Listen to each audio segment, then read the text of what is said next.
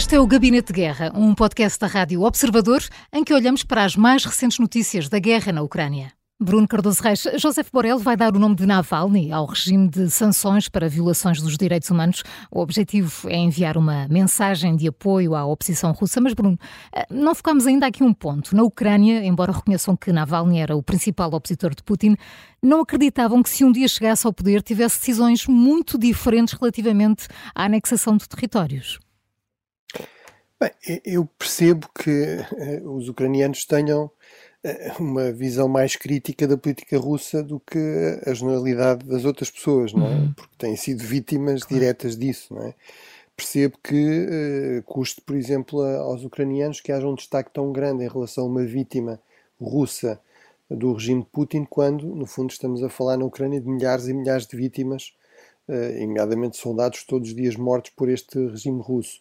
Um, também percebo que no passado pode fazer algumas críticas a declarações mais nacionalistas, mais populistas, Navalny, inclusive algumas alianças que ele procurou fazer uhum. com grupos eh, nacionalistas que, que são próximos de, de, ideologias fascistas e tudo isso, eh, na, dentro desta ideia de tentar, no fundo, eh, construir uma coligação mais ampla possível contra Putin.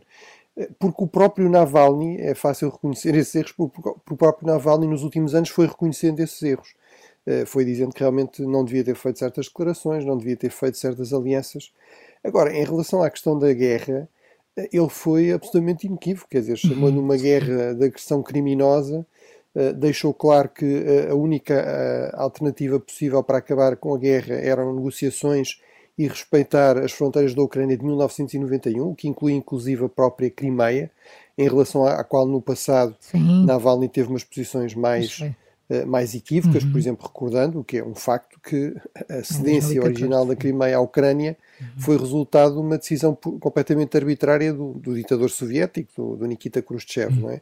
Mas a verdade é que essas fronteiras foram reconhecidas em 91, houve um referendo em que, inclusive na própria Crimeia, com uma porcentagem mais baixa do que nos outros territórios, mas também na Crimeia houve um apoio maioritário à independência da Ucrânia e, portanto, eh, nos últimos anos Navalny foi muito claro em relação a isso e essa foi certamente uma das razões pelas quais o regime procurou eliminar uh, como, como opositor ativo, porque a par de, dos seus ataques ao regime e a Putin, cruzou também esta outra linha vermelha que era, tinha uma oposição bastante clara à guerra e a esta ideia de que de alguma forma a Rússia tem direito a partes do território da Ucrânia ou até a dominar o conjunto da, da Ucrânia. Mas, mas como eu digo, eu percebo que do ponto de vista ucraniano essa questão seja mais a questão seja mais complicada, mas não me parece, francamente, que, eh, sobretudo Navalny dos últimos, que em relação ao Navalny dos últimos anos, eh, possa haver dúvidas de que ele uhum. realmente teria uma posição completamente oposta à que Putin tem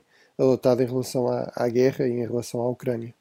No terreno, o atraso da ajuda à Ucrânia está a levar a avanços das tropas russas, são palavras de Zelensky, mas entretanto parece ah, surgir aqui uma nova esperança, se assim se pode falar. Ah, drones baseados em inteligência artificial. O Ocidente está a estudar a possibilidade de enviar armas deste, deste género para ajudar o exército ucraniano a lidar com a pressão russa na linha da frente. Ah, Bruno, parece que é isto que fará a diferença ou neste momento qualquer ajuda fará a diferença?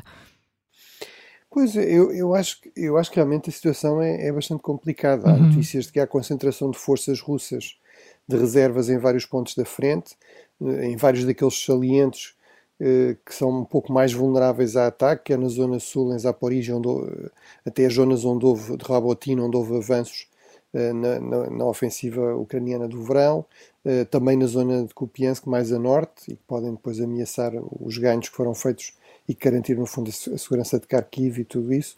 Eh, portanto, é realmente uma situação altamente preocupante e, portanto, o que eu, a mim o que me parece é exatamente esse o ponto, é que na medida em que, em que haja disponibilidades, inclusive da parte dos Estados europeus, eh, eh, por exemplo, de munições e mesmo de munições o mais básica possível, portanto não é preciso serem munições altamente inteligentes, o que era fundamental era chegar em quantidade e com rapidez realmente à Ucrânia para tentar ganhar algum tempo eh, para dar tempo a que realmente os, finalmente os, os congressistas norte-americanos uh, se entendam e cheguem, cheguem a, a, algum acordo para aprovar esta ajuda que é realmente cada vez mais urgente.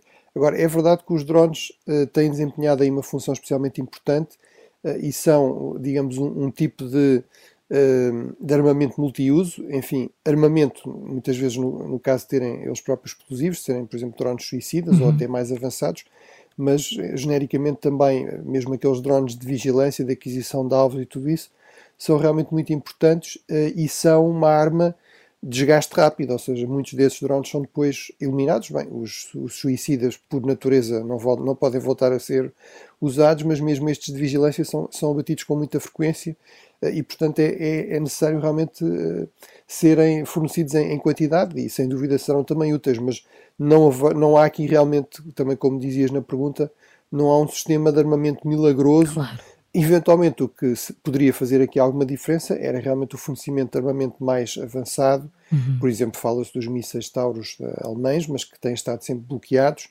ou uh, o fornecimento de armamento ainda, de mísseis ainda mais avançados dentro daquele sistema ATACMS da parte dos Estados Unidos, que os Estados Unidos também aparentemente colocaram a hipótese de, de fornecer, mas lá está, esse fornecimento está bloqueado pela questão da decisão do Congresso. O Gabinete de Guerra é um podcast da Rádio Observador.